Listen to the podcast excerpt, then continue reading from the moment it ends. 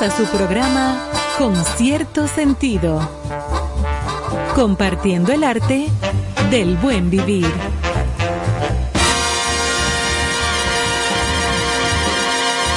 Por estación 97.7.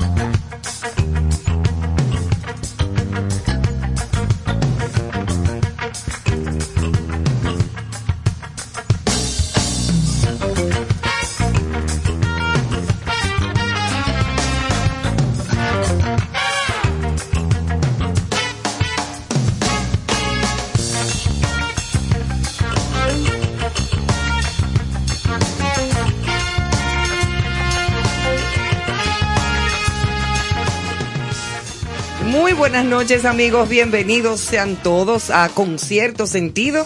Esta noche del día 8 de diciembre, ya en plena, en pleno inicio de la Navidad, con mucha gente cobrada. Dicho sea de paso. Qué bueno es. Mucha gente cobrada, mucho movimiento en la calle. Y mucha gente, y muchos tapones. Señores, ¿cuántos tapones? Esto es una cosa que es para uno como que persignarse antes de salir de su casa y pedirle a Dios que los semáforos funcionen y que no haya me. Así es. Ay, qué cosa tan terrible, señores. Yo no sé por qué es que se ponen los AME a dirigir el tránsito, porque es un caos.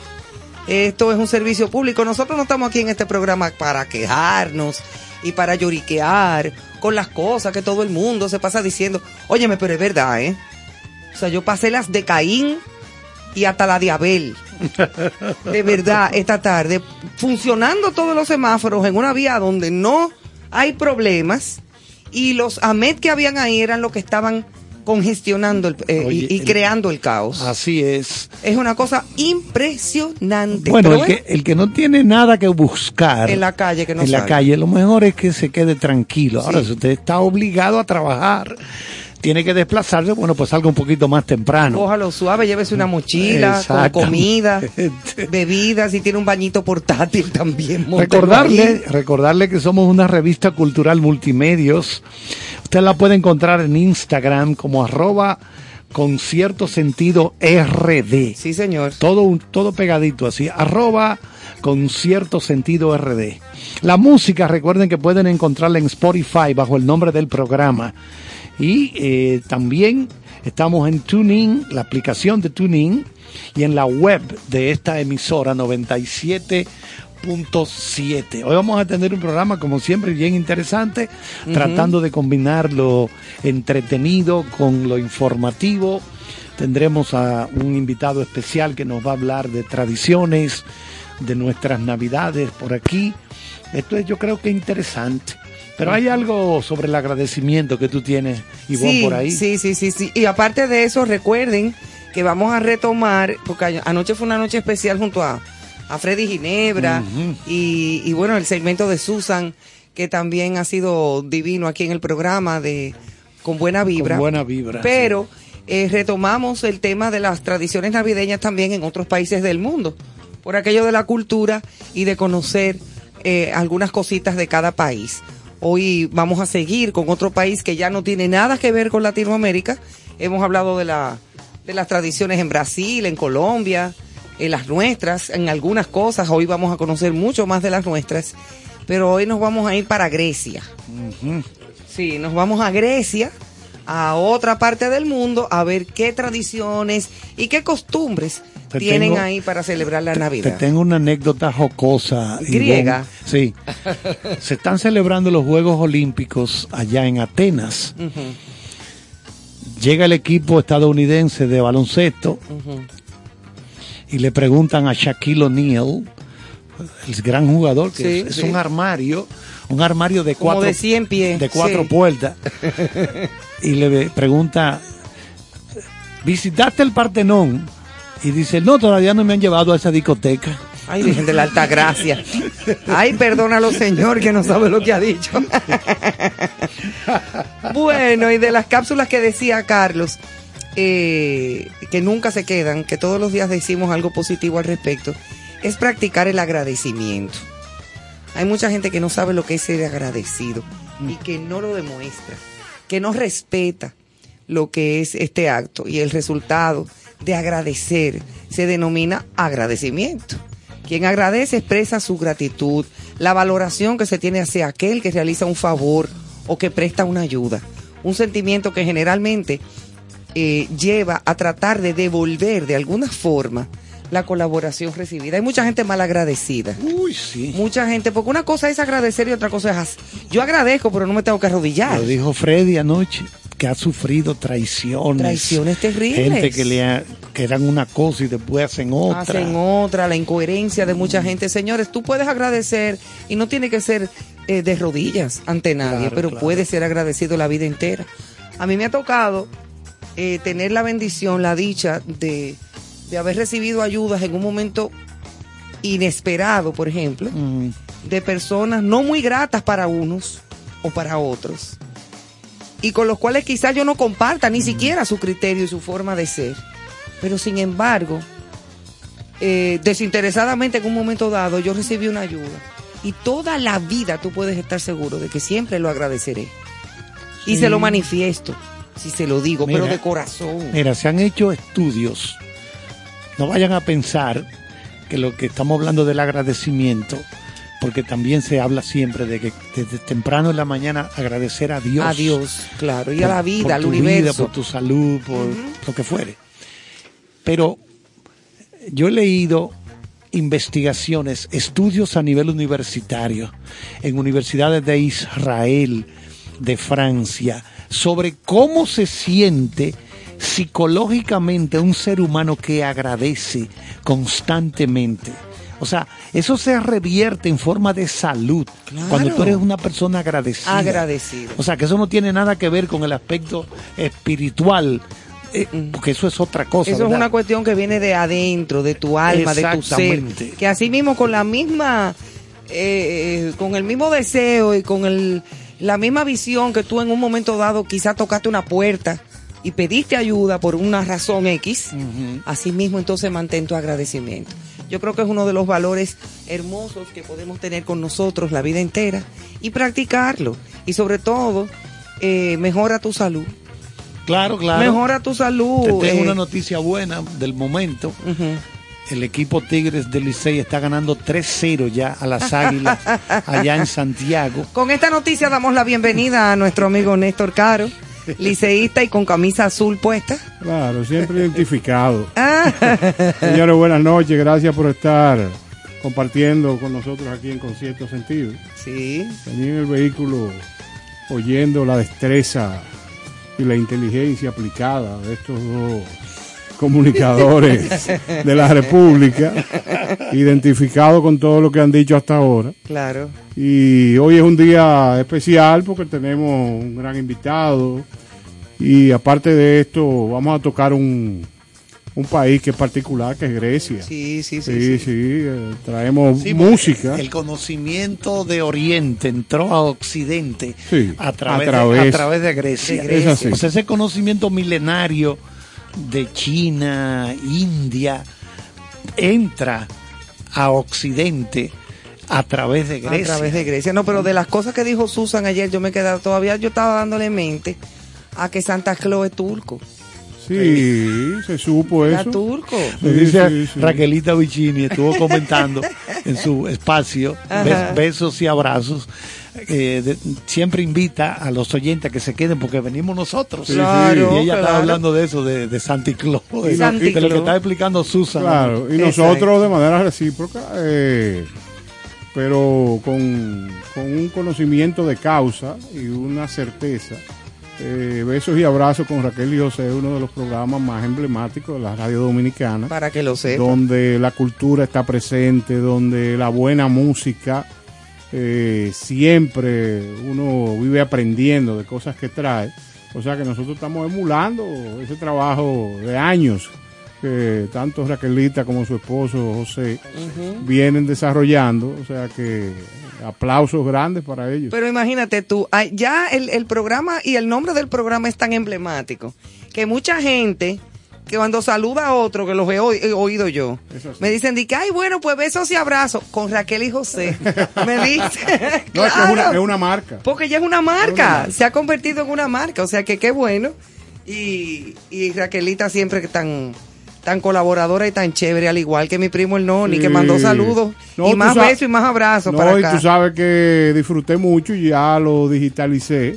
El disco que, El me, disco. el disco que me dejó ayer y es una... Una joya. Una joya. O sea que lo vamos a compartir con el público en el día de hoy también. Sí, señor.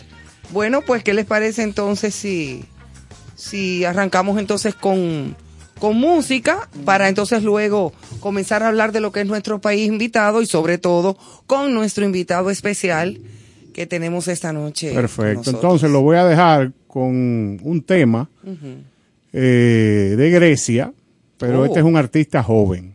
Pero observen, eh, para que después comentemos, la particularidad los instrumentos que son eh, de importancia en Grecia. Los dejo.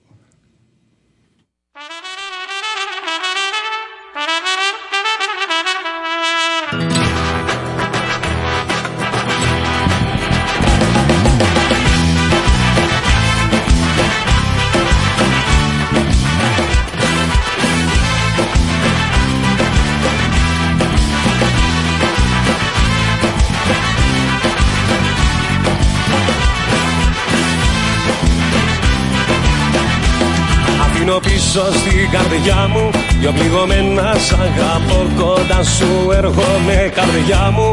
Και περιμένω να σώθω Κοντά σου έρχομαι καρδιά μου. Και περιμένω να σώθω. Αφήνω πίσω στην καρδιά μου.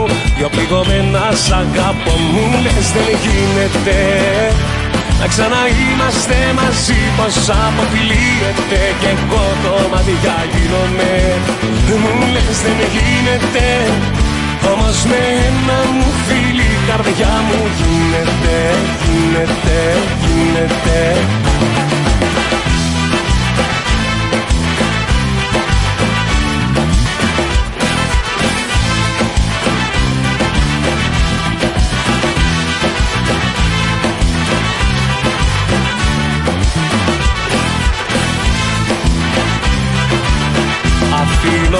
πίσω στην καρδιά μου.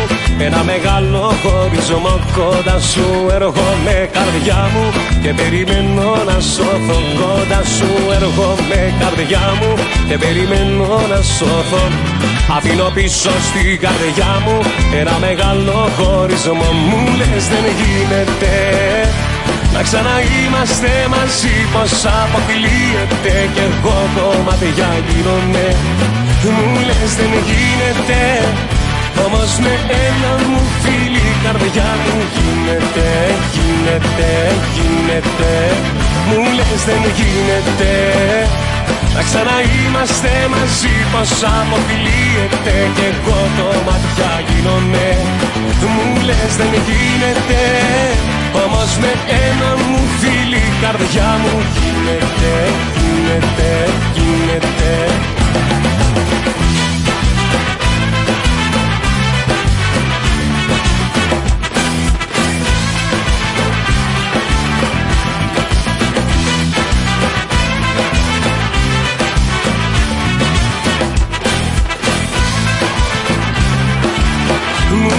δεν γίνεται Να ξαναείμαστε μαζί πως αποκλείεται. Κι εγώ κομμάτια γίνομαι. Μου λες δεν γίνεται. Όμως με ένα μου φίλι η καρδιά μου γίνεται. Γίνεται, γίνεται.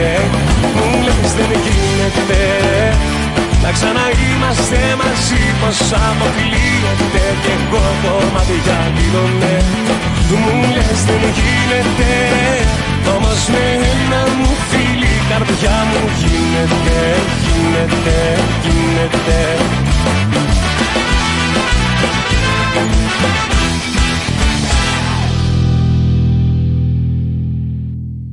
Con cierto sentido.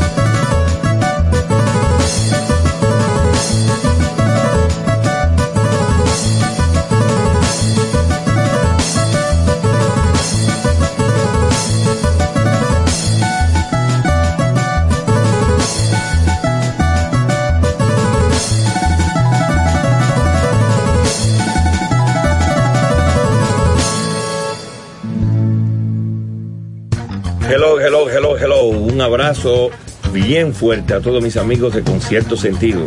Gracias por compartir el buen vivir y la buena música.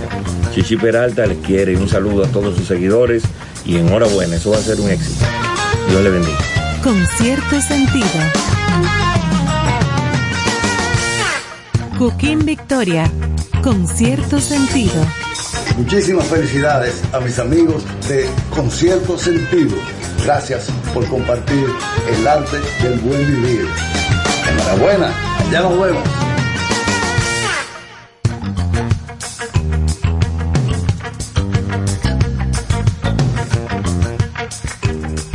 Bueno, ahí estábamos escuchando el tema central de la película Sorba el Griego, película del año 1964, que fue dirigida por Michael Kakoyanis y tenía ¿Caco Anthony? Kakoyanis Ah, ya. Y tenía Anthony Quinn en el papel principal. Entonces, Anthony Quinn, que es el personaje de Alexis Zorba, tenía un pie fracturado durante la filmación Oye tú. y no pudo ejecutar el famoso baile que se ve en la película en la playa, tal como estaba libreteado originalmente, porque tenía un pie fracturado. Y entonces si iba a bailar en la playa, como estaba estipulado En el guion. en el guion, tenía que saltar mucho por las olas y eso, y no, no pudo. Ese baile, a ritmo de esto que acabamos de escuchar, el Bellísimo. baile Sirtaki, y contiene elementos de varios bailes tradicionales de Grecia, pero fue creado especialmente para esta película. Entonces se dice que el director Kakoyanis y Anthony Quinn frecuentemente vivían discutiendo y peleando porque Kakoyani sentía que Queen estaba, se sentía como muy por encima de todo el mundo. Eh, la conocida Simone Signoret iba a ser originalmente la, uno de los papeles principales, pero eh, finalmente no pudo. Estas son cositas que van pasando, ¿verdad? Eh, el proyecto fue rechazado por casi todos los grandes estudios de Hollywood, excepto por 20th Century Fox. La edición original tenía más de tres horas. Pero ustedes saben lo difícil que son tres horas en una película. Tres horas de película es Adiós, mucho. mi hermana, la gente se, se para y... Difícil. Muy difícil. Se mencionó en aquella época a Sir Ian McKellen, todos lo conocen por su trabajo en Señor de los Anillos, Lord of the Ring. Eh, estuvo, bueno, estaba nuevo de cajeta en esa época. Sí, porque Oliver Reed también, que ya murió. El último papel que hizo Oliver Reed fue en la película Gladiador, que se filmó en la isla de Malta, una isla que está frente a las costas de Italia. Entonces, él, a la última película que hizo Oliver Reed fue Gladiador. Gladiador. Muy la de- buena, la ¿eh? de- sí, la de- la dirigió Ridley Scott, pero que la protagonizó para mucha gente, quizá el mejor trabajo que ha hecho Russell Crowe. Sí, Porque ahora. Russell, Russell está bastante llenito Se ha ahora. puesto amplio. Él se ha puesto amplio. Ayer estaba en forma. Tu sonrisa me preocupa. No, no, no, no, no, está un poco, está un poco grueso el hombre. Sí, se puso a comer y a beber Pero es cervezas. buen actor, buen actor. Buen actor, un australiano eh, medio, medio refunfuñón, me Vamos a empezar a hablar entonces de Grecia. Bueno, señores. pues vamos a ver, mira, iniciando por su origen en la antigua Grecia, lo que hace de esta celebración bien distinta de las tradiciones del resto del mundo, todavía en nuestros días. Sin embargo, la gran fiesta con la que los atenienses comenzaban el año era la de las Panateneas, dedicada a la diosa protectora de la ciudad Atenea, llamada Polia, por su relación especial con la polis. Según Plutarco, los Panateneas fueron in- instruidas por Teseo, el héroe mítico ateniense. Duraban tres días o a partir del día 25, pero las celebraciones centrales se llevaban a cabo el 28 del Hecatombeón. Oye bien cómo es la cosa en Grecia, eso es fuerte. Las Panateneas tenían un programa, llamémoslo así, bien establecido de actos oficiales, rituales y celebraciones populares, pero cada cuatro años estos cobraban especial grandiosidad, comenzando el día 21 y se trataba de las grandes Panateneas. Las fiestas comenzaban con el encendido del fuego sagrado en el templo de Atenea Polia y durante las Panateneas habían juegos deportivos, eh, pugilato, lucha, lanzamiento de jabalina, pentatlón, carreras con antorchas, carreras hípicas también y certámenes musicales, a los que después se añadieron recitales poéticos. Para ello, Pericles hizo construir un teatro especial, el Odeón, cuyas ruinas todavía pueden verse junto al teatro de, de Dionisio. Incluso había un, un certamen de belleza masculina. Oye, ay, qué divertido. Eh, de belleza masculina entre los atletas. La llamada Evandrina. Así se llamaban esos, esos certámenes. Los ganadores de las competencias recibían premios que iban desde metálico y animales hasta odres con aceite de los olivares sagrados de Atenas. Oye, qué cosa más bonita, tú. Eso era parte de la tradición de la Navidad. Yo ya. creo que Grecia eh, es quizás el estado del mundo donde se sintió mayor presencia de la cultura. La- Yo creo que la O cuna sea, de la cultura. la cuna de la cultura, La vamos a llamarle de esa manera. Para Occidente, claro. Sí, sí, lógicamente, Sí, claro, claro. Sí, aquellos, aquellos pensadores, tú dices, pero ¿cómo esta gente concibieron el átomo? Pero- pero Estos tipos no tenían microscopios eh, como tenemos ahora. ¿Y pero ¿De dónde está? Bueno, lo grande es que todo eso que ellos plantearon se ha comprobado con el tiempo. No, se ha ido comprobando. tú acabas de titular la condición de esos seres humanos que son grandes pensadores. O sea, no hacían otra cosa que, que no fuese eh, descubrir la, Pensar. la misma vida y la, la esencia de cada una de, la- de las ciencias. ¿Sabes lo que tú decir en aquella época? Que tu alimento sea tu medicina. Por Dios. Y eso, es- eso es de los griegos, o sea, y ahora la gente cada vez coge más conciencia de que en la práctica eso es así. Es Ahora, así. y hay gente que tú todavía se lo dices y te dicen, eh, Eh, hombre. ajá. Sí. Néstor, ¿con qué seguimos? De lo de Bueno, vamos a ampliar eso tan importante que, que has referido sobre Grecia. Grecia es un país en el que siempre es verano en el imaginario colectivo. Se enfoca eh, estos días en cuerpo y alma, en la celebración de todo lo contrario, la Navidad, repleta de tradiciones y platos muy particulares que luchan por resistir las tentaciones globales de estas fechas. Probablemente una de las partes más irreductibles son los dulces, que se encuentran en pastelería y hogares donde hace semanas, desde hace semanas, perdón, en especial los eh, y los melomacarones. Ofrezco. Disculpen que El griego tuyo no está muy bueno. bueno, no es que no esté muy bueno, sino que tenía mucho que no lo practicaba. Usted Sí, siempre sí. quiere endilgarme fallas, pero Sí, hombre, no desde- lo voy a dejar. Desde que Onassis murió, Sí, mi tío. Tío Claro. Pastelillos, eh, embajadores de la Navidad, oye eso. Tenemos que dar un viaje, Carlos, Claro, a claro.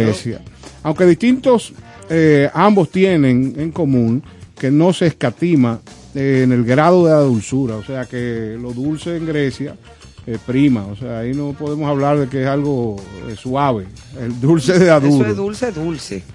En su presentación, los querubines son un tipo de mantecados rellenos de almendras recubiertos de azúcar glass, mientras que la melomancarona es una galleta bañada en almíbar de miel y salpicada de trocitos de nuez. Yo no Ay, sé por qué la productora buena. me, eh, me coloca eh, este tipo de temas que lo que hacen es alentar el hambre y unas condiciones psicosomáticas terribles.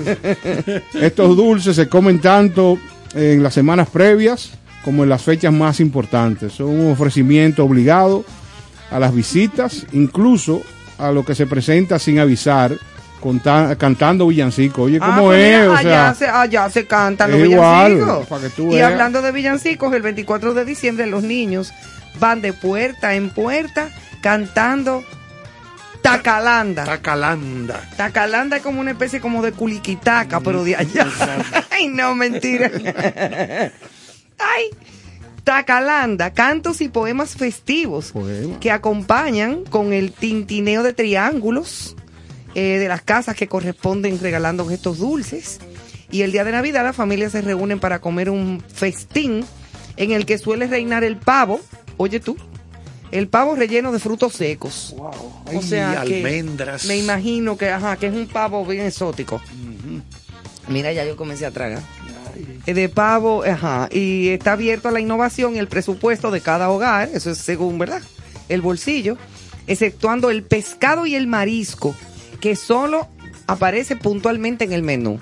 Ese día por la noche los griegos se juntan para cenar en familia, estar de fiesta en la madrugada y del mismo modo como lo hacemos en nuestro país, en España, también para celebrar la, la Nochebuena. Mira qué chulo, o sea, se parece y no se parece, porque hay unos nombres de unos dulces que me dicen, ¿tú quieres esto? Digo yo, "Eh, ¿qué es eso? Pero cuando viene a ver un mantecadito. Cuando- Entonces, exacto. ¿Tú me estás entendiendo? Le ponen unos nombres para confundir Unos a uno. nombres, sí. Exactamente. Y además un quizá un mantecado. poquito de miel arriba, pero es el mismo Exacto. mantecadito. Y es la misma miel. Es la misma Entonces, miel ¿de de qué, que tú me estás hablando? O sea, Claro. ¿tú me entiendes? Porque no puede ser miel de dinosaurio. No creo, no. Ay. Si tú consigues algún frasquito, tú me dejas saber para Cualquier probarla. cosa, claro. Sí, exacto. Yo Carlos, te dejo saber. ¿qué? Cuéntame algo de tus experiencias en el rodaje de, de Sorba el Griego. Bueno, esa película yo la pude ver porque me dejaron entrar gratis. Pues la olla era tan grande que solamente pude ver el último minuto. No me digas. Cuando abren la puerta del cine fue que logré entrar, pero ya. ahí- Era en los créditos. Cuando- No, pero tú sabes que es una película que para Grecia tuvo mucho significado, ¿verdad? Claro. Porque eh, cuando un- una obra de arte, música, libro, literatura o cine, una obra de teatro que se pasea por el mundo, muestra la cultura de ese país, de esa región, eso, eso le da... yo voy a buscar el dato, a ver, eh, en este momento, ¿cuántos turistas están visitando a Grecia? Porque es uno de los países que por su riqueza cultural histórica, es uno de los países que más turistas atrae cada año. Eh, Es tanto así que si usted, si usted llega eh, en algún momento de su vida a cortejar a una dama a la cual pretende, Sí. y usted quisiera materializar ese amor, yo creo que fácilmente, si usted le convida un- una estadía en Grecia, yo creo que ese amor puede fecundar. Ay, sí. Claro, una luna de es. miel como en Micono. Eh, To- Ay, Exacto. así. Todas las damas aspiran en algún momento a disfrutar de esa gran ciudad. Sí, como una cosa así como. Sí, se habla fue. mucho de esos viajes a las islas griegas. Es Las islas griegas, Es eso como- es un espectáculo, dice, me han dicho. No, no conozco nada de por ahí. Ahora vamos entonces a dejarlo eh, para que disfruten de Nana Mauskori, Ana Muscuri, sí. que es una gran artista griega. Vino aquí. Vino, y conocida en el mundo entero por la, la calidad vocal que tiene. Disfrútenlo.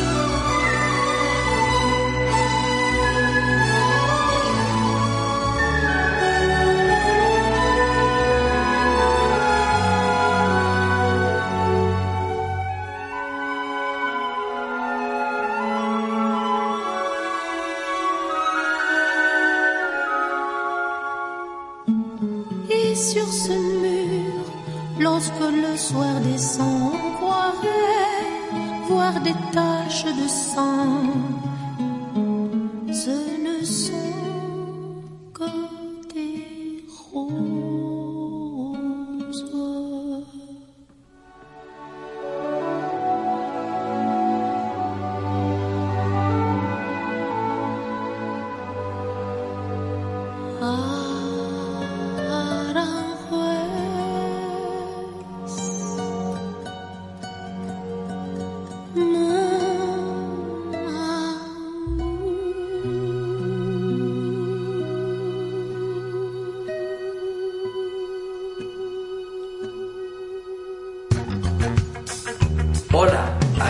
Aquí Michelle Camilo, felicitando a mis amigos de Concierto Sentido, donde celebraremos la cultura, el arte y la buena música. Con cierto sentido. Yotin Curi. Con cierto sentido. Muchas felicidades a los amigos de Concierto Sentido. Gracias por compartir el arte de buen vivir. Enhorabuena, allá nos vemos.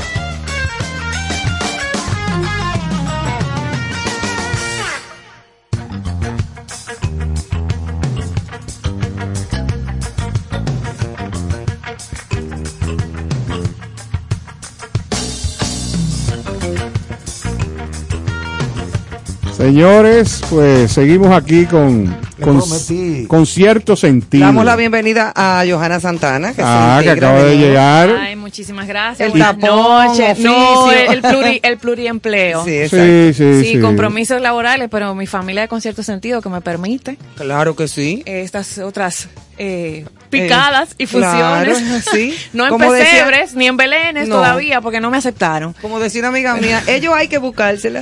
Pero sí, pero eso nos, nos retrasó un poquito otro compromiso laboral, pero feliz de estar aquí. Claro Venía sí. Eh, en su griego tan avanzado. Así Sí, es, no, yo así soy un tipo experto Sí, en ese, sí, en ese sí, me- idioma. O pero es que Me di- de los No, caros claro. Me di cuenta, sé que me va a pasar factura. Vivió aquí en, el, en la época de, Por Villajuana, del benefactor. Oh, pero ven Tú sabes acá. que me gusta mucho el aceite de oliva de allá. Ajá. Sí, sí, me gusta mucho. A mí me Bueno, gusta Y mucho no, el es, y no es español, el aceite de oliva. No, el, grie- el, el no, aceite los- griego. Griegos, te sabes Más que fino. Esa, esa dieta mediterránea. Ah, ahí fue que Ay. empezó. Toda esa Oh. zona del Mediterráneo, claro. Entonces, Entonces, ¿serán aceitunas? sí, Ah, también, ok. también. ¿Qué- y qué? Entonces le, voy- Dime. le- le dije que iba a buscarle el dato. A Grecia está yendo aproximadamente entre 26 y 28 millones de turistas al año. Oye, Igual que aquí. Es una. Casi. Chacho. no, no, ahora mismo Francia se mantiene a la cabeza con Saludos al ministro de más de Turismo. 90 millones de. Sí, sí, David Collado ve 28 millones de turistas. aquí. Se para en el obelisco a bailar él solo. Y tiri, tiri, tiri, Pero- Lo perdemos. Claro, lo perdemos. Pero en, en los, Está trabajando para eso. Claro, en los- esa es la idea. En los últimos Pero años. tendremos que salir el- nosotros del El país. turismo religioso en Grecia está cogiendo mucha fuerza. Mucha Uy. gente que va a Grecia, pero con fines, repito, de turismo religioso. Ah, no tanto bien. para ver las ruinas antiguas de los griegos. El Partenón. Parte- le decía, eh, no sé si escuchaste que Shaquille O'Neal, Ajá. el jugador de baloncesto, Es de allá también. no, no, Ah, oye. Oye, oye. se están celebrando los Juegos Olímpicos en Atenas. Ajá, ahora. No, no hace tantos años. Ah. Bueno, arrancaron en 1896 allá, pero moderno.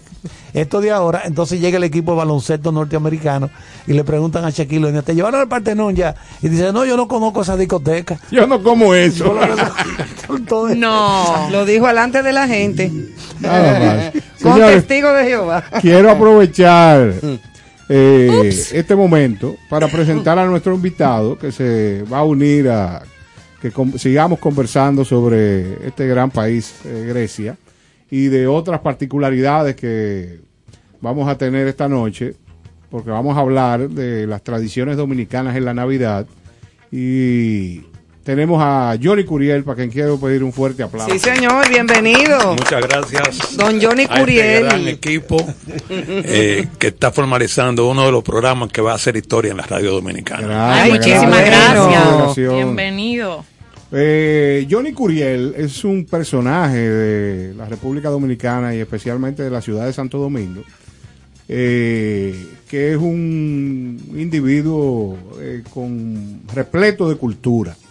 Y para asociarlo a las noches de esta ciudad, cuando usted menciona eh, un sitio icónico que tiene la zona colonial, él fue el creador del famoso sartén. El sartén es un espacio eh, donde la gente aprecia mucho la música que se pone, aprovecha para bailar, para tocar. Es un sitio con un alto concepto que los dominicanos y los extranjeros sobre todo eh, disfrutan eh, las noches de República Dominicana, pero yo creo, y por eso tuvimos la, la idea de invitarlo, lo más importante es que él tiene mucho conocimiento de cómo ha transcurrido la vida del entretenimiento en Santo Domingo, en República Dominicana, a través de los años. Y vamos hoy a analizar cómo ha cambiado la cultura del entretenimiento y hacer reseña de cómo era el entretenimiento en, en otras épocas. Y esa es la función principal, pero vamos a arrancar hablando de Grecia y Atenas, porque el hombre está preparado para dos plantas. Exacto. Antes que todo, ¿por qué el sartén? ¿Por qué Eh, ese nombre?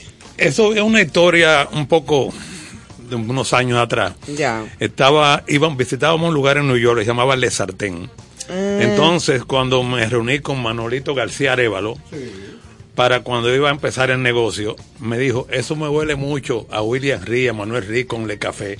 Vamos a ponerle el sartén, vamos a criollizarlo. Ay, claro. Y de ahí vino el término que gramaticalmente es incorrecto, debe ser la sartén. La sartén. Aunque ya hoy es aceptado Sí. el o la sartén. Ah, pero bien. Ok. Pero fue Manolito García Arevalo el autor de que le pusiéramos. Ah, pero te interesante. Saludos saludos para Manolo, que Sí. es un gran cultivador de la cultura y de todas nuestras raíces. Y, todo Y a mi amigo William Reed de Oh, paso. Eh, William Manuel, Claro. el café Malecón fue historia. No, historia, oh, historia. muchacho, eso fue toda la vida. Claro.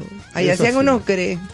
Sí, Vamos sí, a seguir entonces para ampliar sobre el, el país que nos ocupa. Eh, Joana tiene algunas informaciones sobre el árbol de Navidad en Grecia. ¿Será diferente? Bueno, pues podemos apuntar que Grecia es diferente en todo. Eh, esa cuna de arte y no podía ser la excepción el árbol de Navidad. La decoración tradicional, eh, que obviamente ya con la globalización y todo va perdiendo la batalla por la influencia de la modernidad y de otras culturas, pero especialmente en la costa y en los cientos de islas griegas, la tradición manda que se coloquen no arbolitos de Navidad, sino maquetas de veleros hechas de madera, decoradas con distintos adornos y luces, esos veleritos en madera. Oye, qué chulo eso. Sí, a mí me llamó la atención. Estos barquitos se llaman Caravaquia. Si el profesor Charles no me... Mi, mi, ah, tú ves, Los- mi, los Caravaquias. mi griego, ¿verdad? Es una familia. Sí, los Los Caravaquia. Caravaquia se colocan tanto en las plazas de los pueblos como dentro de las casas, cerca de las chimeneas, o sea que son los arbolitos de Grecia, los barquitos, y con la proa apuntando hacia el centro del hogar.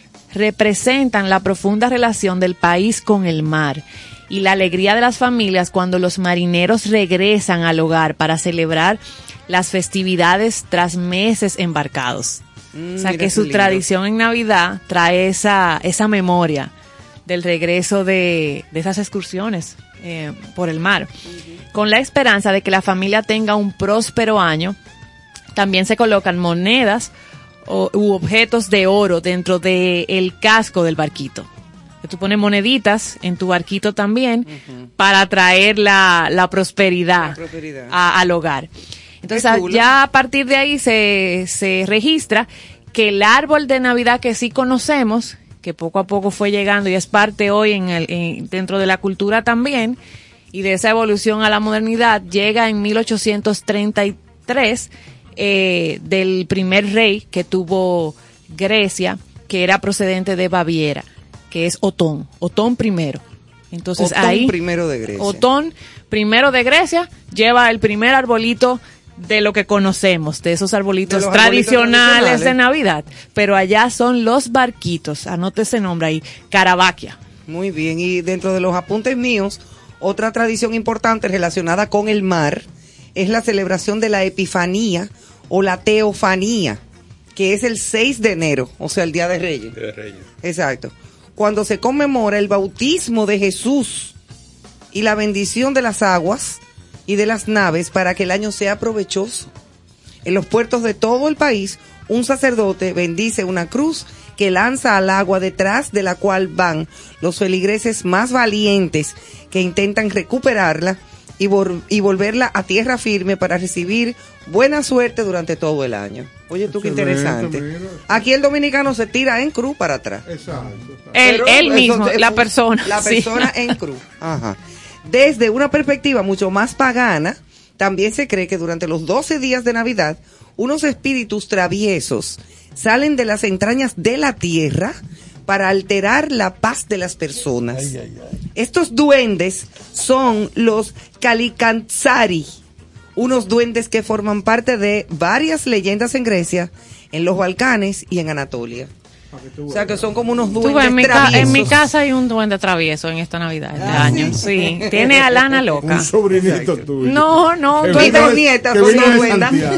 Un, un duendecito que hemos buscado y me recordó eso y anda poniendo la casa de cabeza. Entonces Bueno, parece que viene de Grecia Por también. aquí tengo que durante el resto del año, esos Calicanzarí intentan llevar a cabo una inmensa tarea bajo tierra Ay, que consiste en cerrar el árbol del mundo que une los cielos al mundo terrenal, así como este al inframundo a través de sus raíces. Según la leyenda, cuando están a punto de cerrar la última parte y provocar el colapso de la tierra, llega el solsticio de invierno y la Navidad, o sea, el día que el sol uf, gracias a Dios, porque el sol se detiene por 12 días, lo que permite a los duendes salir a la superficie y olvidar durante unos días el árbol para centrarse en otras travesuras más inofensivas como desordenar las casas o dejar puertas y ventanas abiertas.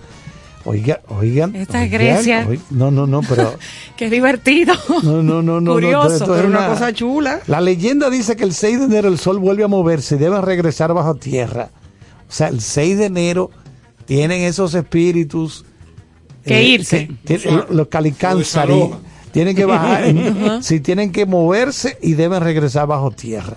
En su ausencia, el árbol del mundo se ha recuperado completamente, por lo que deben empezar a cerrarlo desde el principio a otro año más. Y así sucesivamente, En, claro. en o- algunos pueblos de Grecia la gente se reúne el 5 de enero en torno a grandes fogatas para beber, bailar y cantar con la intención de ahuyentar a los calicánzari y lograr que regresen a las profundidades al día siguiente. Ah, que se vayan el Otros 6. compagina las celebraciones más actuales con rituales durante los 12 días de Navidad para evitar sufrir dichas travesuras.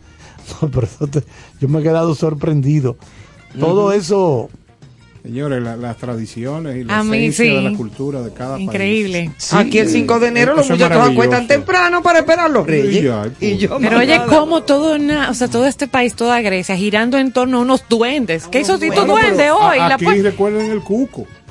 O sea, la presencia del cuco, Ah, duérmete sí. que viene el cuco. Sí, ay, pero ya- eso no se le debe decir a los niños. Bueno, pero se le dijo y, Sí, y veo no mucha gente nada. cuerda. O sea, Ay, hay no mucha- pasó nada. Nada pasó, Entonces, pero a uno le daba miedo. a Los muchachos lo que hay es que Ay, tratar de educarlo de la mejor manera, pero hay algunos que ¿Tú son te, acuerdas de, incorregibles. ¿Tú te acuerdas de un cuento que decía de que de una niña que vendía higo? Hermanito, herma, ay, Ay, no, no, me no, no. Estaba mi vivo. cabellito. Eso es traumatizante. No, no, no, no, no, Eso no. es muy triste. No, nada más el tono y la cara que tú acabas de poner para hacer la canción. No. Bueno, porque es como Sí, porque hay que actuarlo. un pasaje acuérdate. de la película de Chucky. Sí, no. Es una especie Sí, como estamos- de Chucky. estamos sí. en la tradición Pero de Johnny sabe de Grecia. qué yo estoy hablando. de esa Claro, canción. eso ¿cómo sí, no? esa canción se oyó mucho aquí. Oh, sí. Yo, en, en el, en el trayecto de, de la ciudad, ¿cuál, ¿cuáles eran esos cuentos de camino que tú puedas recordar eh, y anécdotas donde los padres trataban de, de poner las reglas a través de, de historias como esta? El, el- había un carbonero eh, por la zona colonial, Sí. un tipo que recogía basura. Ese que dice Ivonne es un- muy conocido. Sí. Pero también había uno que desde muchacho uno cuando iba al malecón Sí. y voceaba María Lao. Ah, ya. Entonces había, había un lugar en Quina Sánchez ahí más o menos llamaba la Boca del Diablo, que era un desagüe. Y Sí. se le temía eso, se le temía con una gran eh, condiciones porque eh, era muy efectivo para los muchachos de esa época. Ay, Dios. Y ellos seguían las reglas Sí, sí, para no. evitar caer en el maleficio. Exactamente. Oye, eso, pero que ya de las tradiciones de Navidad, del miedo al carbonero, por ejemplo, era de que si te portas mal, Sí. los reyes no van a venir, te van a dejar carbón. Sí, exactamente. Te van a dejar carbón, no, en vez de pero- juguete. Y mi primo Giancarlo le dijo al guardián un Pero ¿y día, qué si usted ve un carbonero, mátelo. le dijo. Pero siempre quedaba el consuelo, el consuelo de que si no ponían los reyes, la vieja La vieja estaba Belén. Ah, pero a mí O sea, la vieja eso- Belén nunca me dejó un No, de esa Pero era viejita el yo. consuelo para los padres. Sí, No, no, y tú sabes que todo tiene un efecto económico. Claro. O sea, la vieja Belén eh, Era por si que no, que no llegaban los recursos. No eh, en enero, exacto, enero es un mes difícil. Muy, y largo. Claro, Eh, claro. eh, terriblemente largo. Gracias a mi papá que nunca habló del carbonero, porque yo me imagino, o sea, no, no, yo ese señor no. Había unas crisis terribles de, de, de meterle miedo a uno, tú. Ya eso no se usa tanto. Era Yo- yo soy intimidación, incapaz de decirle a mis niñas una cosa así. Ya los niños andan con esposas, te esposan si tú haces algo en contra de ellos. No, tanto así no, no. Tienen el número de la fiscalía. Te llaman al Meterle 911. miedo, no. Tú. Mira, Como ah, la canción del pájaro bobo, ténguele. Era una cosa como haitiana. Pero tú sabes, un- El pájaro bobo. tú tienes unas informaciones que que yo no nunca en mi vida. Ah, Sí. me extraña, porque o sea- ayer me atacaron tanto por un, una cuántas cosas que yo no, No, porque lo, lo que ayer se trató aquí fue el Santa Claus de la Margarita. No, pero lo busqué. Que es una cosa que Lo lo conoce busqué. todo Lo el vivo. trataron ayer. Sí. Claro. Pero ustedes saben la procedencia de Santa Claus. No, díganos. Cuéntanos. En 1951, Ofrécome. Los pelleranos, que eran los dueños de la, Sí, la Margarita, Margarita. que era la tienda de juguetes por excelencia, la mejor para todos De los la niños República. de la ciudad. La única, yo creo. y más en la capital, en el Conde, era la única fundamental. Fue a Puerto Rico y estando en González Padín, en el viejo San Juan, Sí, de la sí. plaza de Puerto Rico, Sí, sí. ve ese Santa Claus que lo tenían abandonado, No ya usado y lo iban a descartar. Y entonces él pide que se lo cedan. Y se lo ceden por un precio muy módico. Y él lo trajo. Y para los dominicanos, ese Santa Claus ya usted tiene que haber hecho la historia. No, no, Fue es- un ícono de la Navidad La, la dominicana. atracción. La atracción. Pero viene de ahí, viene de Puerto Rico. No me hagas. Oye, viene de Puerto Rico. Ah. Una de las cosas que a mí me encanta de, de este nuestro proyecto, con cierto sentido, es eh, todo lo que uno aprende, esas curiosidades, sobre todo de mi experiencia particular. Y anoche yo me fui con esa curiosidad de la margarita, porque aquí mis maestros me atacaban que si yo no me recordaba, que si no había ido, que en qué año. Y junto a, a mi papá, que un saludo, porque es un fiel oyente, desde el día saludos para él. Eh, nos pusimos a investigar. Le dije, no, me atacaron, me acabaron con el, sa- con el Santa de la Margarita. ¿Qué- Estuvo qué- qué con dato? mi edad, exacto, estuvo. La Margarita quebró y busqué el dato y lo El traje 70 hoy. y algo. No, quebró en el 2008-2009. Hasta ahí estuvo ese Santa. Están las fotos, las pruebas. Lo Mire, Ivonne. reconstruyeron. No me deje muchísimas mentir. es Mira, ay, Jesús, me dan ganas Mira, de yo lo que me gustaría que escribieran en las redes los enanos y los duendes que trabajaron ahí para conversar con ellos, hacer O una sea, que- entrevista. Que, de generaciones, generaciones, esperarlo, ¿verdad? generaciones no tan atrás pudieron disfrutar de ese, de ese Santa y de Sí, lo que pasaba no- en la Margarita, porque mira- hasta, hasta el 2008. No, Se lo que- bastante tarde. No, lo que pasa era que tú vivías afuera. Entonces No, yo sí lo vi, ustedes me dijeron, no, pero a mí, pero sí, 2008. Ah, pero mire, ese dato no lo teníamos. Y ya ese anticlón ni funcionaba, yo creo. O sea, lo que hoy significa, eh, pienso yo, eh, en los fines de semana disfrutar del árbol de Navidad que una empresa eh, de productos gaseosos eh, pone en la zona colonial, significaba el viaje al Conde para ver el Santa Claus de la Margarita. Todos los niños, todo el mundo. Lo que pasa además- es que todo se desarrollaba, la vida eh, era en la arteria de la calle El Conde. Claro. Era el bulevar, la- el fundamental. No era bulevar, era calle en esa Sí. Todo se desarrollaba ahí. Entonces, para tú ibas a comprar la ropa, los juguetes, Los discos. la- los discos, los, re- restaurantes, Los libros. a revelar fotos de En el Reteba. Reteba. Había cine, Los estaba el Santo restaurantes, claro. O sea, eso fue una. Había cine El Santo Mé. Sí, claro. en el Sí, entre José oh. Reyes Sánchez. Las heladerías, los. Capri. Ah, mira, Ah, él, él me, me apuntó eso. Entonces Las todo se, Capri, se en la Noel. en ese contexto. Ah, Ah, pero bien. y bien. los pancitos de donde. De Lo- los- Go- Goyita era Noel. En la Noel, sí. No era en el mismo conde. Bueno, era pero, era próximo. Era Goyita, por ahí, Goyita era española. Unos pancitos más Sí, buenos, tú. Esposa de Minoco Soto Ricard. No me dije. Una figura también emblemática, un personaje. ¿Y qué figuras emblemáticas en el Conde tú recuerdas? No, En el Conde hubieron varias, pero uh, eh, de los transeúntes o de los. Porque había un transeúnte que era famoso, que era apellido Taylor. Taylor. Apellido Taylor era de San Pedro de Macorís. Y era un mulato, Sí. pero muy, muy apuesto, Sí. hacía ejercicio. Entonces, él nunca andaba si no era con saco y corbata, era un modelo. Y cuando no salía así, entonces se- se ponía unos pantaloncitos de jugar tenis, una raqueta y se ponía Ay, Su banda. y, bendita. transi- y se transitaba el conde de extremo a extremo. Ese era uno. Como pero un sin atleta. jugar. No, era jugador. exhi- exhibición. Exhibición. Sí, ok. El otro era. Virgilio García, Ajá. el pintor, Sí, sí.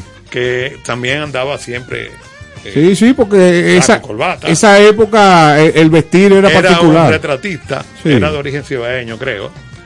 Otra figura también eh, era el declamador eh, Torres Solares, Sí. que en el conde hubo muchos personajes. Y, y todos ligados al arte.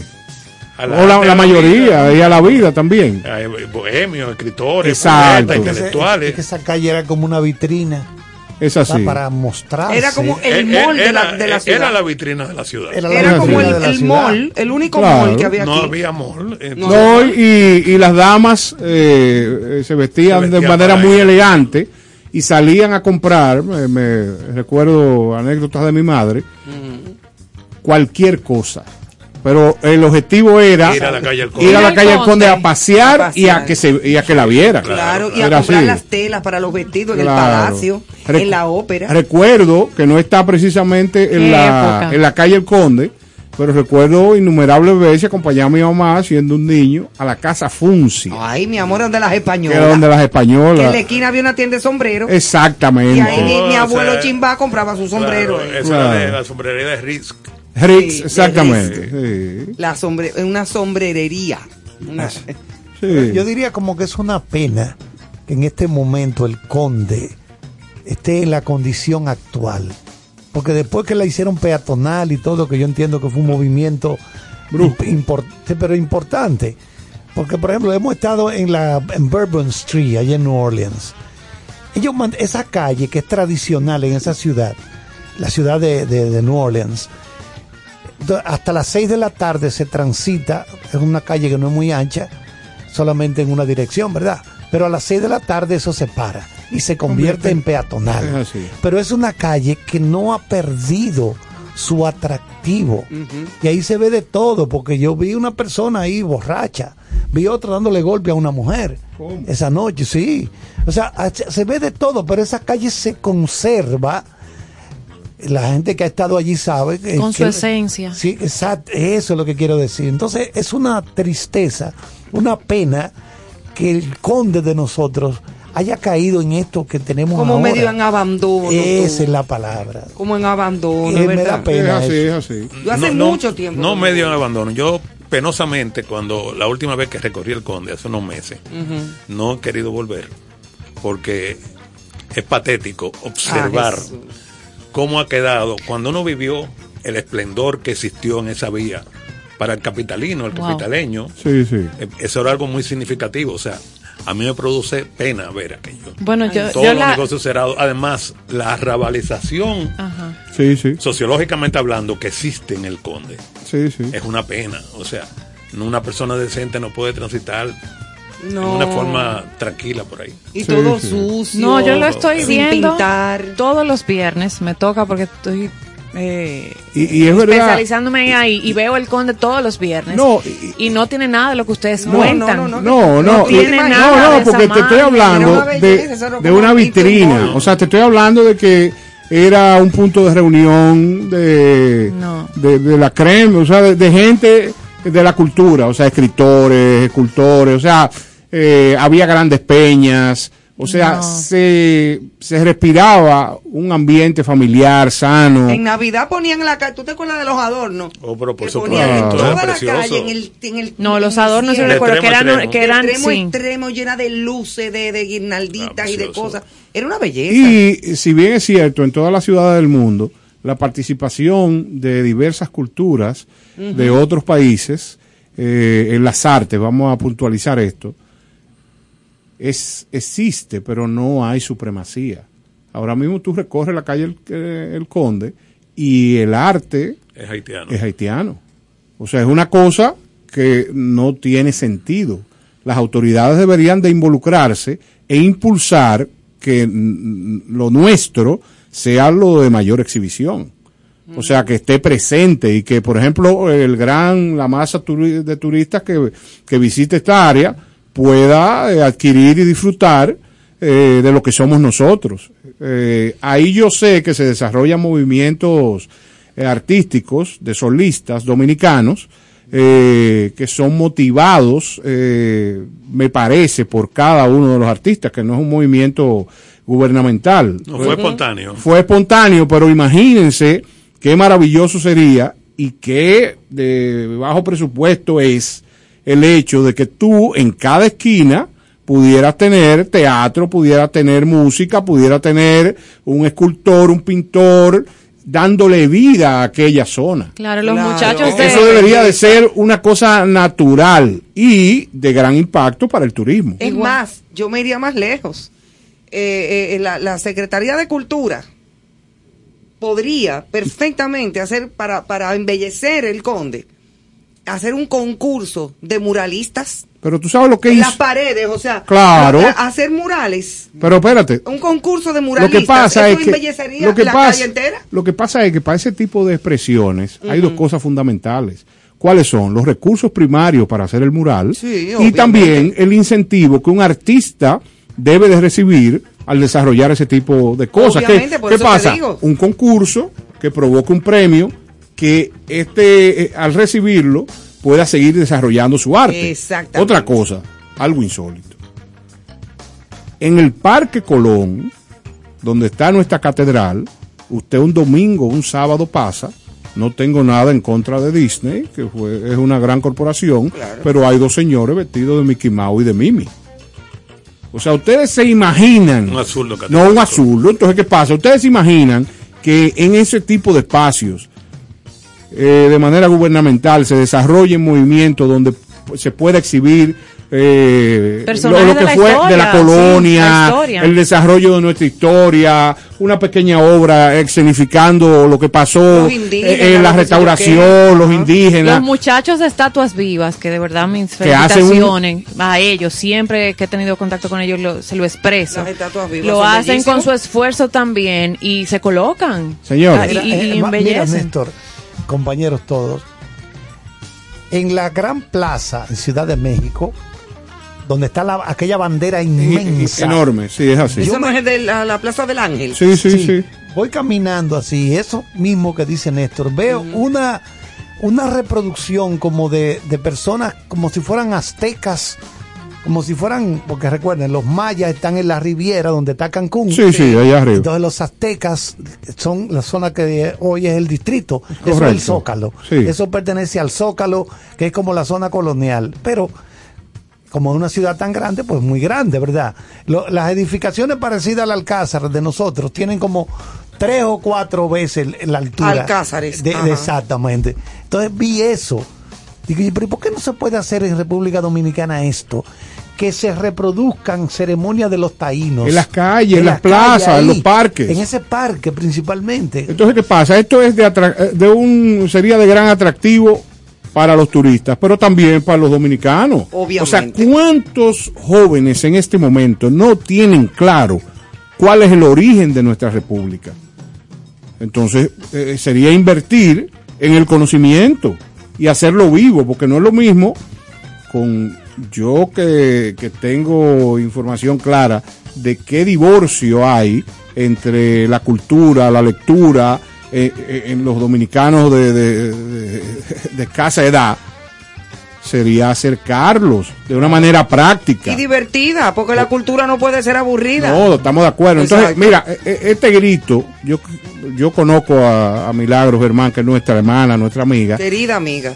Que el año que viene ese presupuesto, y quizás esto que estoy planteando ya esté diseñado, porque Milagro es una mujer muy sensible Claro. y que, que tiene capacidad para, para eso y para más, pero ojalá que nosotros, los dominicanos, los capitaleños, podamos sentir en la zona colonial cambios fundamentales que vayan en provecho de, de- la cercanía que debe tener el ciudadano con la cultura. No, y no solo cultura, o sea, el sector privado, que también se beneficia ahí, el turismo.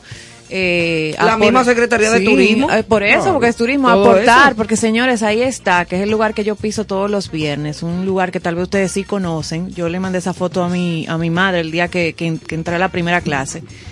Eh, a propósito de este acercamiento a la radio, eh, un edificio que se llama Arte y Ciencia. Sí, claro. Y. Y, está totalmente, con todo el respeto que me merece, abandonado, descuidado, y ahí se fu- ahí, todavía se da formación. Está la, la escuela icónica de, de nuestro Esa era- país de Esa era la locución. escuela del profesor Rivera, de Otto Yo est- Rivera. estoy ahí, por eso estoy visitando el conde, lo veo todos los viernes y todo, y de verdad que me quedo, me entristece, me ha, me ha llamado a preocupación. Y Entonces, ese sector privado, esa, eso, o sea, caramba, a mí, eh, eh, de- siendo de, de tal vez una generación eh, un poquito más Menos para acá, pero como quiera, o sea, me mueve. La- la- le dije a mi mamá la primera vez que entré, caramba. Mira, yo creo eh, que no lo imagino, yo sé que existe. Hay un patronato de la ciudad colonial.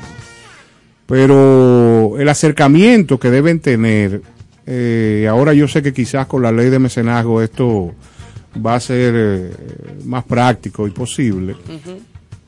Tener la posibilidad de integrar empresas que quieran invertir y buscarle la manera de retorno Exacto, de esas inversiones. Porque yo le voy a yo le voy a plantear algo, señor. Ahora está de moda en cada evento que uno va, en cada sitio donde hay un un punto agradable, una bonita puerta, que la gente se tire fotos.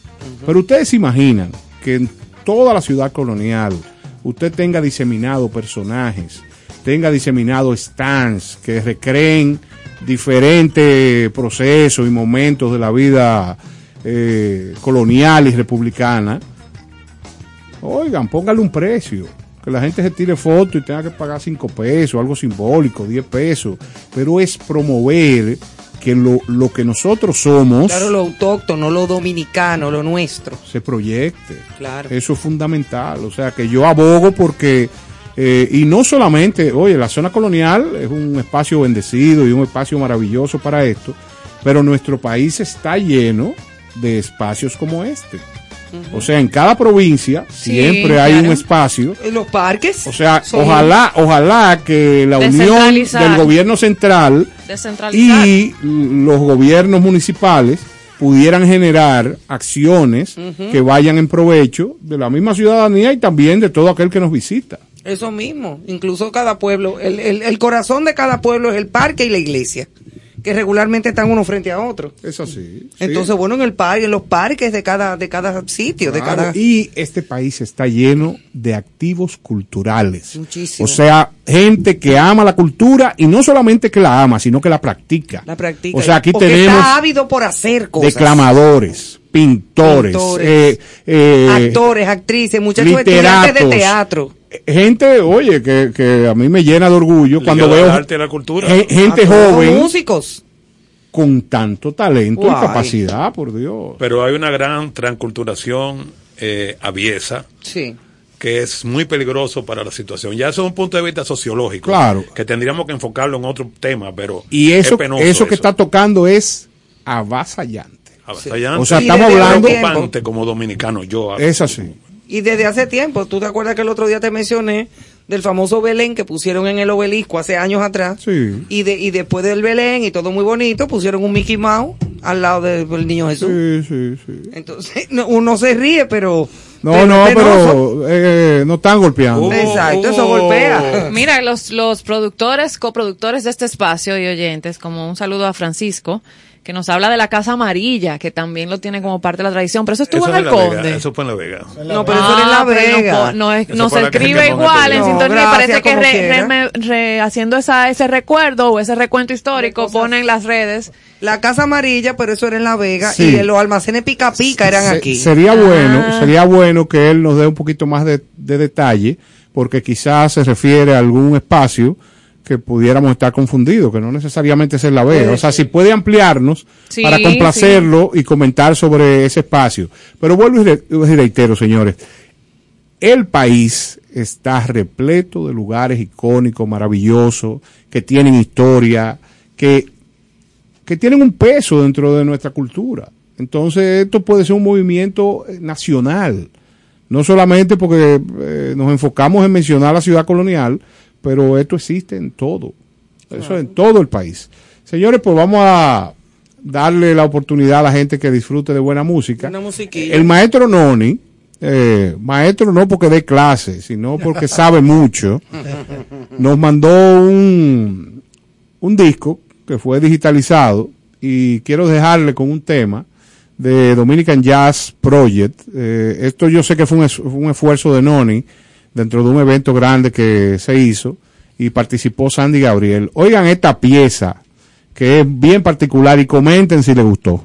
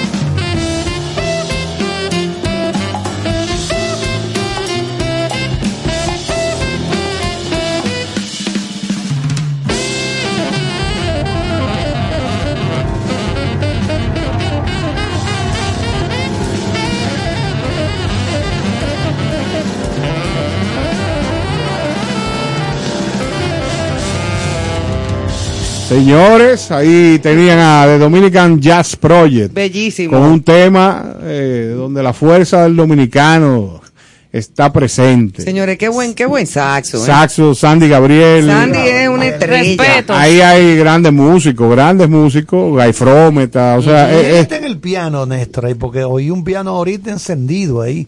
Tú sabes que ese dato te lo voy a Oye, sí, confirmar. porque es interesante. En Oye, un ratico. oye, ese Es piano. más, yo me atrevo a, que Noni se levante, porque es un tipo que se, leva- se acuesta temprano Ese está y, que me llame o que me escriba y me En diga la que- quién- boda. quién está en el play del En la piano. boda del Noni, el que tocó en la boda del Noni, invitado especial fue Sandy Gabriel. Ah, pero para que tú veas. No, ellos son, acuerdo que eso son en una- llave, son en llave. Fue una boda celebrada con jazz. Ah, para que así. Qué Se bailó también el culiquitaca. Griego. Bueno, aprovechando que tenemos este gran invitado esta noche, eh, vamos a aprovechar para irnos a, a la historia. Vamos a ver cómo era el comportamiento en años anteriores. Siguen llegando preguntas aquí. Ah, excelente. ¿Cómo era el comportamiento en la Navidad en diferentes aspectos? Que uno fundamental para nosotros es la música en la Navidad en años eh, 60, 70. Ujú, ¿Cómo ha ido variando la cosa? Antes de, de entrar en ese aspecto, quiero referirme a con la querida amiga Rosana, que no tuvimos, Joana. No tuvimos los barquitos griegos, Ajá. pero los dominicanos a partir de la década del 70 crearon los charamicos. Ah, No podíamos tener los pinos naturales por lo costoso. Sí.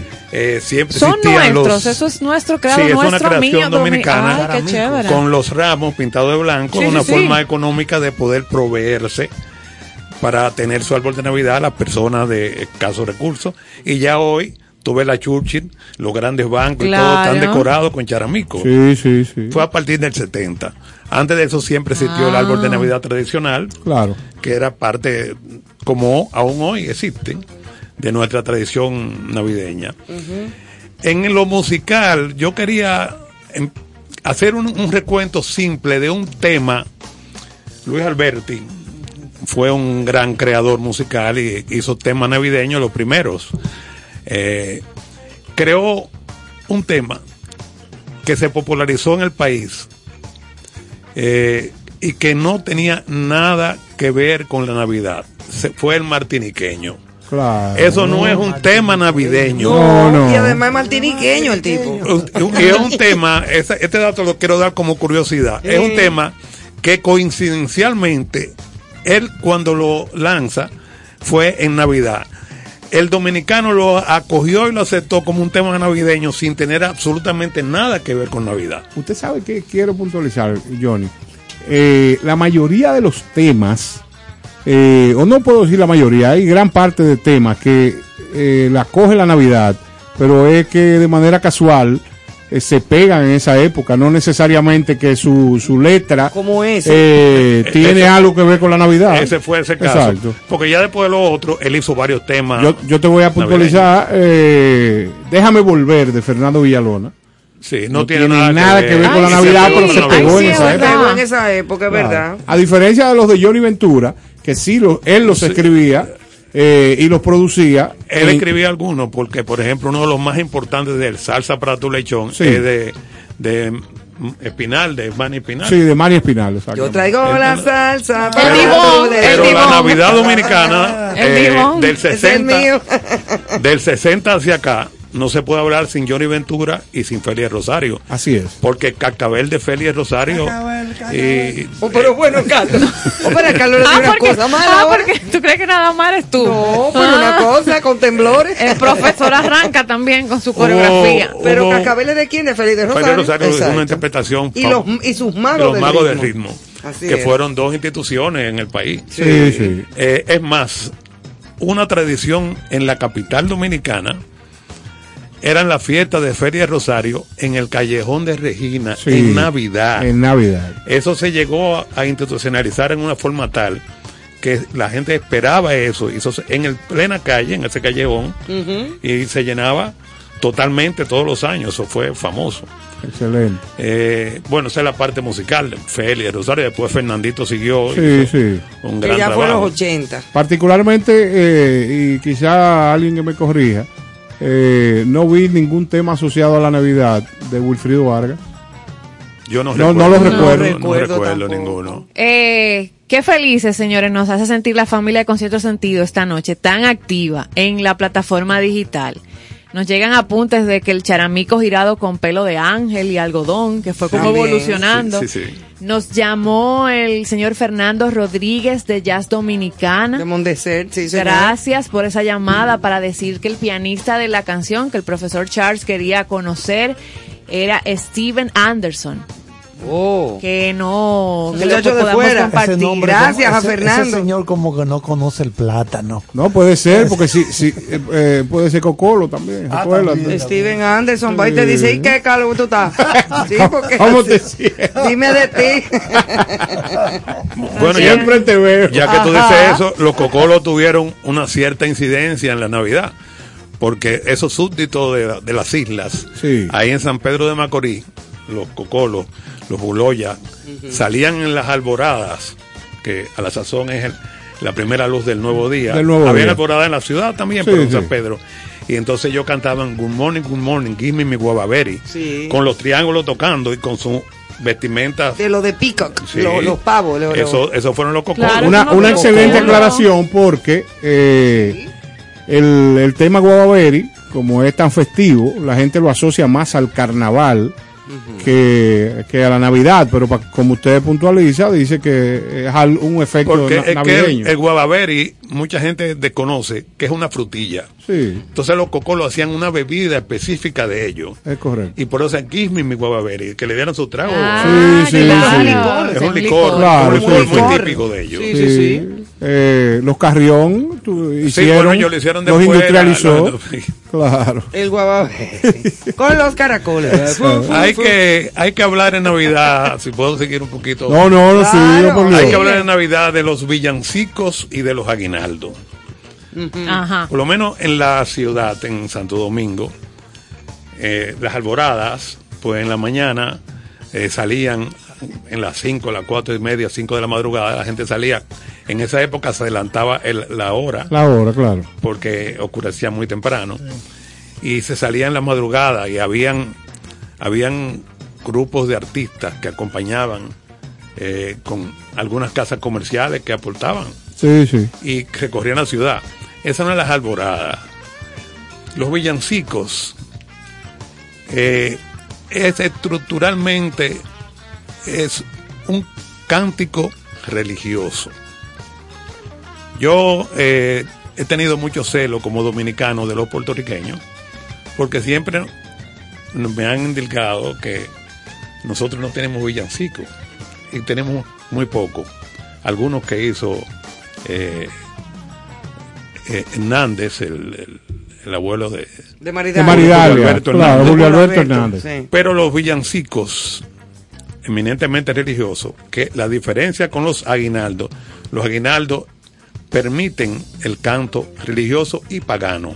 Los villancicos tienen que ser estrictamente Eh, religioso. religiosos. Como Religioso, noche de paz no, y cosas así. religioso.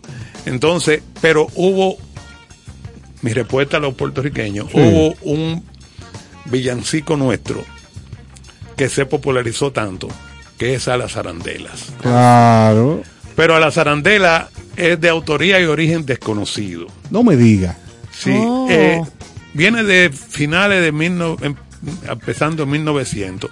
En el 1918, el prevístero de Santiago le pide a Juan Antonio Alís, que era de Cimero, Claro. que por favor querían un villancico que identificara. Entonces, él, primera, la única que escribe, lo único que escribe en cuarteta es a la zarandela, que es una corruptela idiomática, porque es a las tarantelas, porque arandelas es lo que usan las mujeres en el vestido y lo que usan los mecánicos. Porque ¿a dónde Claro. quedan las arandelas del corazón? ¿Dónde quedan? ¿Cómo es? Las arandelas del corazón. Exacto. ¿a Es que tú eres muy práctica. Tú Es- tienes que eso- ser más sentimental. Entonces, pero ¿qué son las tarantelas? Las tarantelas son unos cánticos en Italia que lo trataron de llevar a la ópera. Tarantela. Entonces, fíjate, fíjate Qué cómo linda esa, esa tarantela. corruptela, esa corruptela conlleva a que nosotros tengamos a las arandelas. Claro. Que es muy, muy, muy tradicional eso. Qué es la- buen dato, porque yo siempre preguntaba, ¿dónde están las arandelas? No, tú sabes que eso seguro fue con un mecánico, yo el disco, y dijo, espérate, Estas son las arandelas. o una costurera. Después hay, hay- hay otro aspecto en la Navidad que yo quiero puntualizar porque lo, ya no se ve y muchos quizás de ahora no lo conocen, que era, se vendían aquí en las calles y en todas las casas el pan de fruta, Sí. los lerenes, Lerenes. Y, y el manicón. Y el ¿Qué son los lerenes? Los lerenes los comían los taínos. Sí. Fíjate, una, los Pan de- taínos pan ingerían. de fruta pero No, el buen pan es el pan de fruta. Sí. Sí, pero los Pero lerenes parecen como una papa chiquita. El manicongo, sí, redondito, chiquito, tiene como unos, unos pelitos, unas cosas. Una, Eso hay que rescatarlo. eso, eso era tradición Ya no en la. Navidad en la casa dominicana. Casi no se ven los No, lerenes. yo no, he eso, visto oye, eh, eh, el país debe estar lleno de como eso. nuestra tradición culinaria, que es muy, esa no ha variado mucho, el, el pernil, el cerdo asado, Claro. eh, los- el pollo La asado, ensalada rusa, que no es pavo, rusa nada. ¿De rusa. dónde y a partir de cuándo se establece el pastel en hojas? El pastel en hoja se dice que es de origen puertorriqueño. Y que nosotros lo, lo Se hemos. asumió, exacto. Sí. ¿Y se parece Los al tamal? que- se parece al tamal y se parece ¿En qué a la yaca vimos? En venezolana. Colo- En, Colombia. Pero cada, cada país tiene sus especificidades. Claro, claro. Por ejemplo, los venezolanos tienen la yaca, tienen el pan de jamón. Claro, Eh, los cubanos tienen su, claro. sus viandas. y su- Sí, sí, ca- cada país tiene. Pero el pastel en hoja, nosotros en Puerto Rico nada más. Claro. Se parece a la yaca. Eh, Esta es un, una pregunta eh, que va a quedar en el aire para nuestro querido amigo eh, de Cosas del País, eh, que nos dé ese dato de a partir de cuándo en el país se establece el consumo. Estrella. Carlos Estrella, Carlos claro. Estrella, claro. Se establece el consumo del, del pastel en hoja, que es un, es un aliciente para la cena de Navidad. O sea, la gente, eh, oye, se, No, se y de- abraza del pastel Y de desde hoja. ahora. Hay otra, te parte muy, hay otra parte muy significativa El en- profesor en, la cena de los Navidad. pasteles en hoja. En la famosa telera dominicana. Ah, sí. Que solamente se hace en Navidad. Es Carlos, así. la el telera. pan, Hablo de el eso. pan, pan Ah, con, hablo de eso, con ah, huevo, No, o sea, se elabora harina, huevo. Lo, sí, lo- sí. le- lo- lo que yo decía, Johnny, es que ¿por qué solamente en Navidad la telera? Eso yo lo he Porque peleado eso en es todos los supermercados. Tú lo has sufrido, A eso. mí me gusta. Desde la niñez. Me gusta la telera más que cualquier pan. Oye, y yo eso- le pregunto, pero ¿por qué no la pueden hacer el año entero? Claro. Es Como la bichuela con dulce, Ah, que a mí pues. no me gusta, pero la gente se la puede comer en septiembre. No, pero hay sitios que la es el hacen. único, el único postre dominicano de verdad, ¿eh? De domini- dominicano. Totalmente, eso no ha hecho en ninguna otra parte. Nunca he podido de. No, yo tampoco. No, pues eso se ha hecho en muchas partes, pero la bichuela con dulce, eso Eh, es Eso no existe es en ninguna parte del mundo. Nunca he podido comerme una bichuela con En dulce. ninguna parte. ¿Eh? Jamás ha podido pasar. Pero eh, te pasó Yo algo en algún momento. No, no, es que no he podido, no, me yo gusta. Tampoco, yo tampoco. Con No el respeto forma. de todos mis amigos dominicanos. pues. Pero en mira, el ya- programa Cuidado Aeropuerto, eh, se llama Cuidado Aeropuerto, ¿no? Eh, uno que chequean en los aeropuertos. Ah, sí, sí, sí, yo lo sé. Agarraron a un dominicano Sí. y cuando lo, lo fueron a buscarla, le encontraron dos potes de dulce, Ay, sí, Aquello yo, fue un drama. yo lo vi, yo lo vi. Ay, porque ellos se burlaron Y de había puerco y había, había de todo. Usted sabe que aquí hay un individuo que no se queda dado, No. como dice el dominicano. Ok. Entonces, oiga lo que dice el doctor Charles, que ya tiene el dato. ¿Quién inventó el pastel en hoja? ¿Quién inventó el pastel en hoja? Él se pone malo. En San Cristóbal, a Oye. principios del siglo XX, estamos hablando 1901, 1906, por ahí, Ahorita. fue donde empezó la tradición de las manos de las manos de doña Isabel Coacú, Ay, qué belleza. que transmitió la herencia y la receta familiar a luz del Alba Varina Coacú, la famosa doña. Chichita, Chichita. Quien los comercializó a escala industrial y los hizo famosos. Principios del siglo XX, pero creo que en Puerto Rico hay algo también parecido. Sí, porque pudo haber venido de allá. Sí, dicen sí. que de ellos. Ella dio un, un- un viaje en una barcaza, porque en esa época no había aviones. Visitó un familiar allá, vio lo que se hacía en ¿Cómo Puerto se- Rico. Ay, muchacha, ¿y hizo- quién hizo esto? Hizo la versión dominicana. La versión Ahí es que dominicana. Eso es, no, y hay uno, mira, hay unos pasteles en hoja de, de que en ojo, una, unos pasteles en hoja de yuca. Ajá. que son muy Sí, buenos. Pero ese tú lo evolucionado. comes. Eh, no, los pasteles en hoja a mí me gustan Ah, todos. no, como dijiste que la bichuela. No, la bichuela Lo que acento sentí es que tú eres selectiva. Es verdad. Mira, me salió en boricua. Bendito. sí. Y el cucumber me gusta también. ¿Qué es el cucumber? El pepino. Ah, no Pero en boricua es cucumber. Ah, qué bien. Pero aquí señalan que los pasteles en hoja llevan muchos ingredientes que comunes aquí en Dominicana pudieran ser difíciles de encontrar en otro país. Esos ¿Cómo, ingredientes. cómo que? Bueno, eh, Porque aquí, dígame usted. El plátano. que En Austria. Sí, ya Sí. está llegando todo como a todos Todo lados. está llegando a todas partes. Sí, ya. pero eso es quizás una reseña de 1980. Entonces, Exacto, pero ya hay ¿Qué vamos a muchísimas cosas. Claro, es muy difícil que tú encuentres unos plátanos verdes en una esquina de Suecia, Sí, claro. en Estocolmo. Y- Dice, aló, No, ¿tienen plátano cu- verde? Cuando Y viene a ver. ay, Nuestras papas ya están en Rusia, que eso fue una noticia nacional cuando salieron. bueno, aquí en el papa. mercado eh, están escasas porque se la llevaron, se la se llevaron la llevaron todas. todas para Rusia. Todas para que lo coman los rusos. Abro un paréntesis Sí. eh, con el perdón de, o con el permiso de nuestro super invitado, el señor Gracias, Curiel, no, esta noche. Qué rico el contenido. Eh, para saludar a toda la familia nueva que se ha sumado a la plataforma de Concierto Sentido. Bien. Y que está esperando también el anuncio hoy, en Manuel, tú eres el encargado de la fanfarria, del bumper de Concierto Sentido, para anunciar los ganadores de las boletas para ir a ver a Techi Fatul este viernes 10. Taratatán, tutután, tutután, tutután. Qué especiales. Gracias. Así que aquí van esos nombres y los detalles estarán eh, en nuestra plataforma, en la cuenta de Instagram. Usted puede luego, Sandy le da todo el soporte que usted necesita y se estará comunicando con ustedes. Primer nombre. Adelante, primer Ajá. nombre, pero ese es el segundo El primer bueno, son los Son tres ganadores e igual. Igual, Dos boletas para ir a ver a Techi Fatul este viernes este 10 viernes. en Sanville. Aquí está Pamela Isabel Bautista, Melissa Báez y Maoli o Maoli, por si lo pronuncio mal, Oyer. Pamela Isabel Bautista, Melissa Báez y Maoli Oyer. Ese aplauso, aplauso. para esas oyentas.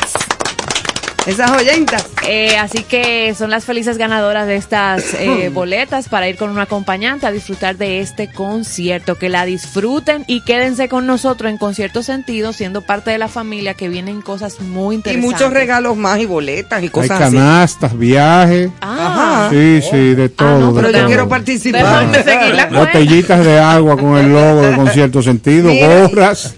Y entonces, ¿cuándo pueden venir a buscarla? Mañana. Entonces mañana ya eh, a, a través de la cuenta todas las informaciones para que mañana pasen a retirar sus, sus boletas Y para que el viernes puedan ir a disfrutar su Claro, concierto. tienen que tenerla en mano ya. No, y que se preparen porque el próximo concurso, que es cercano, es para el gran espectáculo que está desarrollando Mauri Sánchez, que es In the Heights. Ah, Yo tuve la oportunidad en, en un vuelo que, que venía eh, de ver eh, la película, o sea, ver, es, es como un docudrama, eh, que es como la vida de los dominicanos en, en Nueva York. Ah, la que es musical, que Sí, salió el, ahora el reciente, musical sí. Manuel y Miranda. Sí. exactamente, entonces tiene tiene un efecto en esta obra y todo lo que hace a Mauri Sánchez es impactante. Tremendo. O a sea Mauri. que eh, vamos a tener esa El gratuidad linaje- para... El linaje grullón que está en Claro, ese- sí, sí, el su... eh, ¿Cómo se llama? El coproductor. Sí, sí. Eh, el hijo de nuestro Kenny Grullón,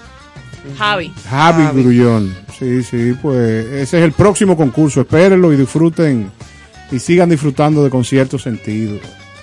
¿Qué más tenemos? Ah, ven acá una pregunta. Ajá. ¿Cuándo comienzan como tradición, que ya se acabó por aquello de la- del peligro que eso genera, lo de los fuegos artificiales, aquella pate gallina, que eran eh, humos de gallina? Porque Realmente para mí, eh, la Navidad, Y los coquitos. que se iniciaba el 30 de noviembre con la fiesta de San Andrés, De San Andrés, que sí. también se perdió. También eso se ha perdido. eso Ah, era- esa, esa era tu fiesta. Lo Sí. mencionamos aquí, lo de los media llena de harina y la eh, cosa. La divojón. Algo que no abordamos, y respecto a eso mismo, ¿cómo era la ciudad en esa etapa? Exacto.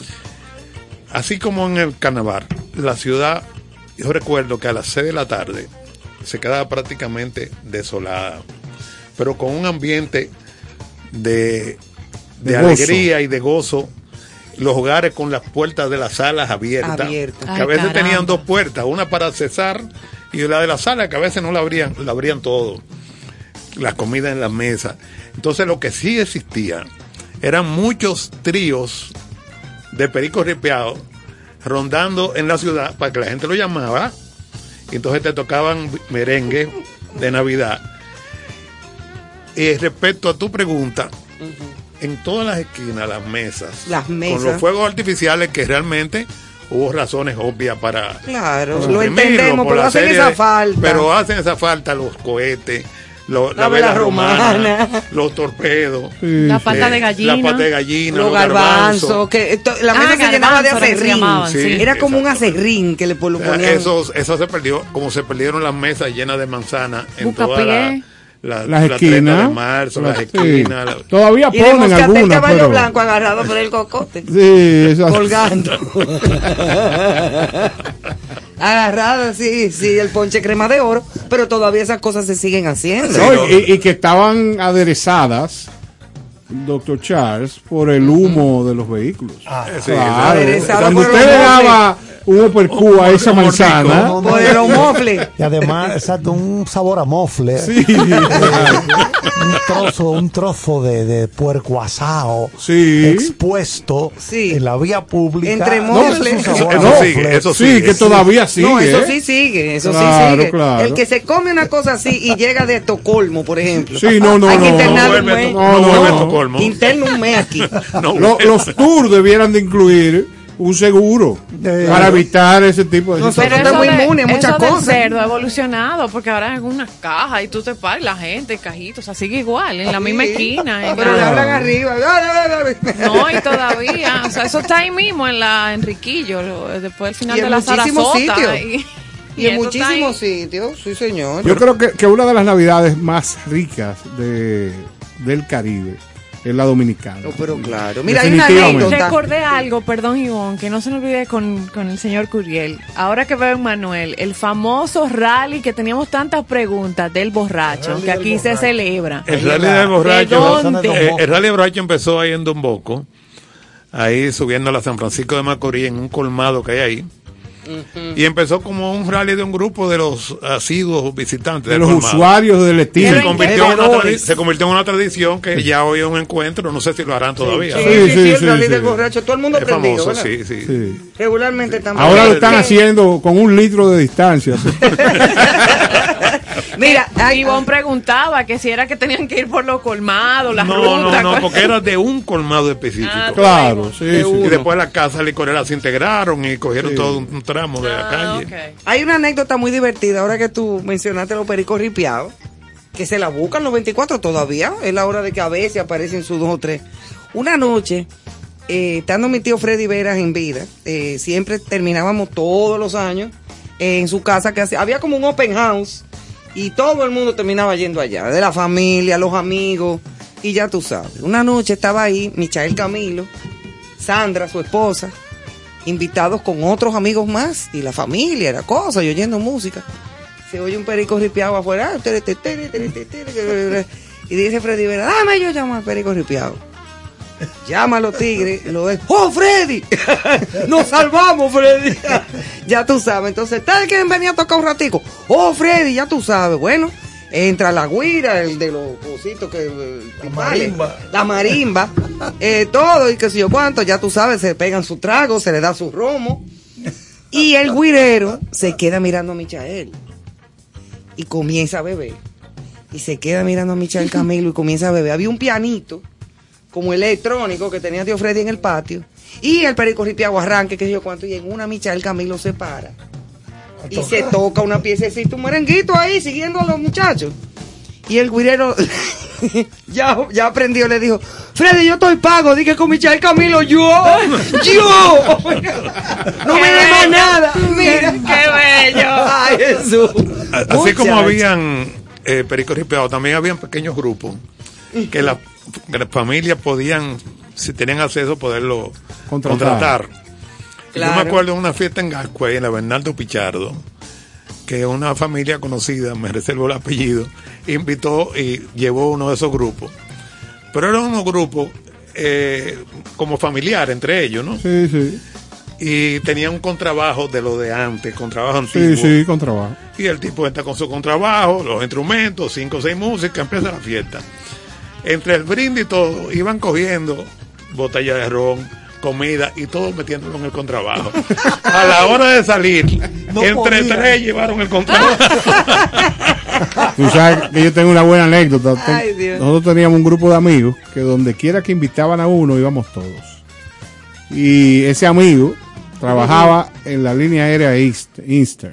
¿no? Eastern. Bueno, lo, in- Eastern, lo invitan a la fiesta de Navidad y nos convida a todos, cosa que no estaba, que no era lógico, porque era él el, el que trabajaba ahí. Claro. Entonces, después que disfrutamos la fiesta, el amigo se le ocurre el litro que tocaba en la mesa, o sea, colocado en la mesa, entrarlo dentro del saco. Pero un litro de whisky, que eso no era común antes. Pues para no cansarle el cuento, cuando va, me recuerdo como hoy en el club de San Susi, de oficiales de San Susi, nos vamos retirando y él de una manera muy elegante se despide del gerente general de la línea aérea y en el momento que le da la mano se le cae el litro del Ay, saco. ay, ay, ay, ay. ¿Quién estaba Aquel fue Ay, no. la vergüenza del siglo Yo me en una mo- fiesta de Navidad. ¿Quién No, estaba no, de gerente en esa época? Yo No, no lo recuerdo porque nosotros éramos mozalbete, pero lo que te quiero Yo decir hubiera es querido que la tierra se abriera y me que deberíamos hacer un programa para mencionar los sucesos vergonzosos que pasan en la. Navidad. Sí, porque hay muchísimas Como el, cosas. como el buen cuento de la boda de doña, de doña Ñuña y doña Nuris. Doña Nuris era la mamá de Nuris De Sanjay Nuris y, doña- y doña Ñuña, Prima la abuela, abuela. la abuela de Ivonne. Sí, Están, en doña, una, doña Nuris Pou. están en una boda y doña Ñuña está disfrutando del pastel, del bizcocho. Y le pregunta de manera muy simpática, doña Ñuña es una, era una mujer eh, Divina. que la simpatía era Sí, sí, bueno, su imagínate. mejor cualidad. Y está disfrutando del pastel. Y mira a Nuri y le dice, Nuri, ¿y quién habrá hecho este pancuco? y Nuri, su gran amiga de infancia, la mira y le dice, fui yo, Ñuña. Y abuela después dijo, eso sí que el suspiro quedó divino.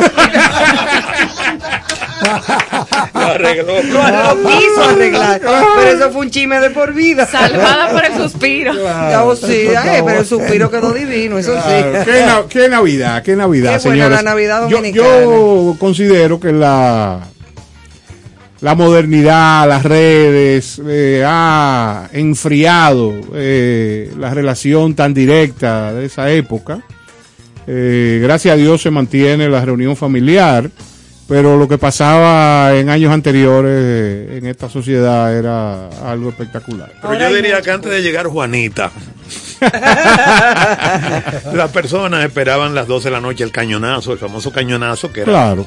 que era una tradición para los dominicanos recibir el nuevo año. Sí. Pero había otra tradición, eh, uno me voy acordando, no mencioné. Sí. Aquí se estilaba, por disposición en la dictadura, de que se pintara las casas para Navidad. El dominicano lo asumió como una etapa de, de regocijo, de buena época, de Oh, que wow. entonces Oye, ¿de todos los, dónde viene eso? los no dominicanos acostumbraban siempre a pintar las- los frentes de sus casas Como una, como una disposición oficial. Empezó como una como una sugerencia. Pero inclusive Ajá. el gobierno regalaba a veces Una- Sí, sí. la pintura. La pintura. Que tenía piroca. Claro. Pero el dominicano, aunque no se la regalaran, adquiría Lo su asumió. pintura y pintaba su casa. Eso Pero era como una forma de que el año nuevo entrara con, Sí. Con Y una- todavía hay gente que ya Sí, tiene que comprar su pinturita sí, para pintar sí. antes del como 24. el, el sumerio de, de incienso. Sí, sí. Claro. Lo hablamos. Era- sí. era sí. Carlos sabe de eso. Carlos Sí. Esa es la favorita del profesor. Carlos, Lo que sí. ustedes no saben es que a él le gusta tanto eso porque en su casa había una fábrica, dice. Claro, es una manera de negocio. No, que siempre he admirado el botafumeiro. Botafumero de, de, allá de, de- de los sacerdotes. eh, allá en, De Italia. en España, España. Sí, Ah, en España. Él bota el fumeiro aquí en su casa. No, aquí es pequeñito. Aquí es más pequeñito. Sí, es el fumeiro. Wow, qué interesante. Pero eso es muy chulo y Hay es parte un cuento de... en Cuba que te lo haré después eh, con el botafumeiro. Sí, pero no, en- no en el aire, no. No, es imposible. Ese no va. Bueno, yo creo que, que hemos tenido una agradable presencia y propongo al equipo de que Johnny pueda acompañarnos cuando su tiempo se lo permita. Claro, cuando quiera. Claro, con el fin de que hablemos de qué era este país y en qué se ha convertido. Y sobre todo en estos días de Navidad y estas Claro, cosas que siempre claro. surgen temas, anécdotas Sí, sí, y, sí. co- y cosas divertidas dentro de lo cultural que le podamos llevar. Claro, porque esto, eh, lo más importante es el aspecto cultural. Claro que sí. Cuánta riqueza esta noche. Definitivamente. Ah, sí, no, no, no, no, déjame, déjame con lo mío. Tú algo, ves que yo te dije que ella era muy práctica. Sí, déjame, déjame con lo mío. Yo Yo, soy, yo soy del club del profesor. Ah, Eh, persona no grata. No, grata en calidad. No, no Ah, grata. otra, Johnny. No que, grata. que, no, que, que este asunto de que dame lo mío en Navidad. ¿Qué es esto? Señores, ¿Qué es esto? recordemos el sobre eh, particular de la gente que recogía la basura. Todavía. O todavía. sea, era un sobre, del un sobre kaki Y, y Sí. lo- o blanco que Sí, tenía señor. la instrucción, o sea, impreso. y repartidor. ah, repartidor El repartidor del Todavía. periódico.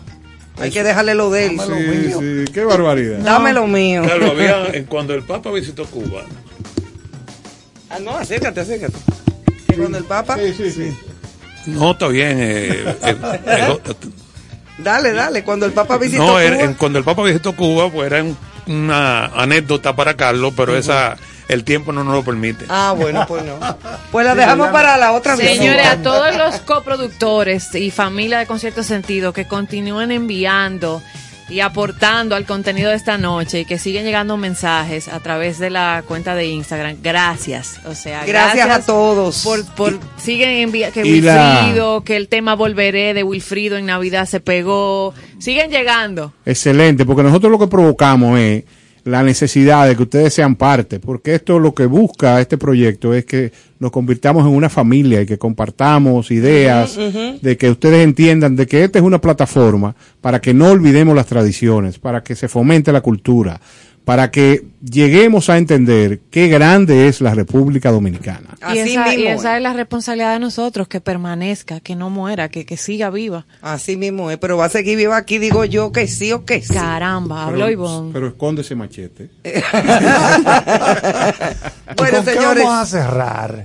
Bueno, ahora vamos a tener un tema particular de ese gran proyecto de jazz y se llama La Zona Colonial para cerrar, Ay, qué lindo. para cerrar con broche de oro y agradecer muchísimo la presencia Ay, de Johnny Curiel que gracias. Gracias. estuvo con Johnny. nosotros. Gracias a ustedes por la invitación de y compartir con un equipo tan significativo. Gracias. Excelente. Señores, buenas noches y sigan disfrutando de Concierto Sentido y mañana es otro día Bye, bye. positivo.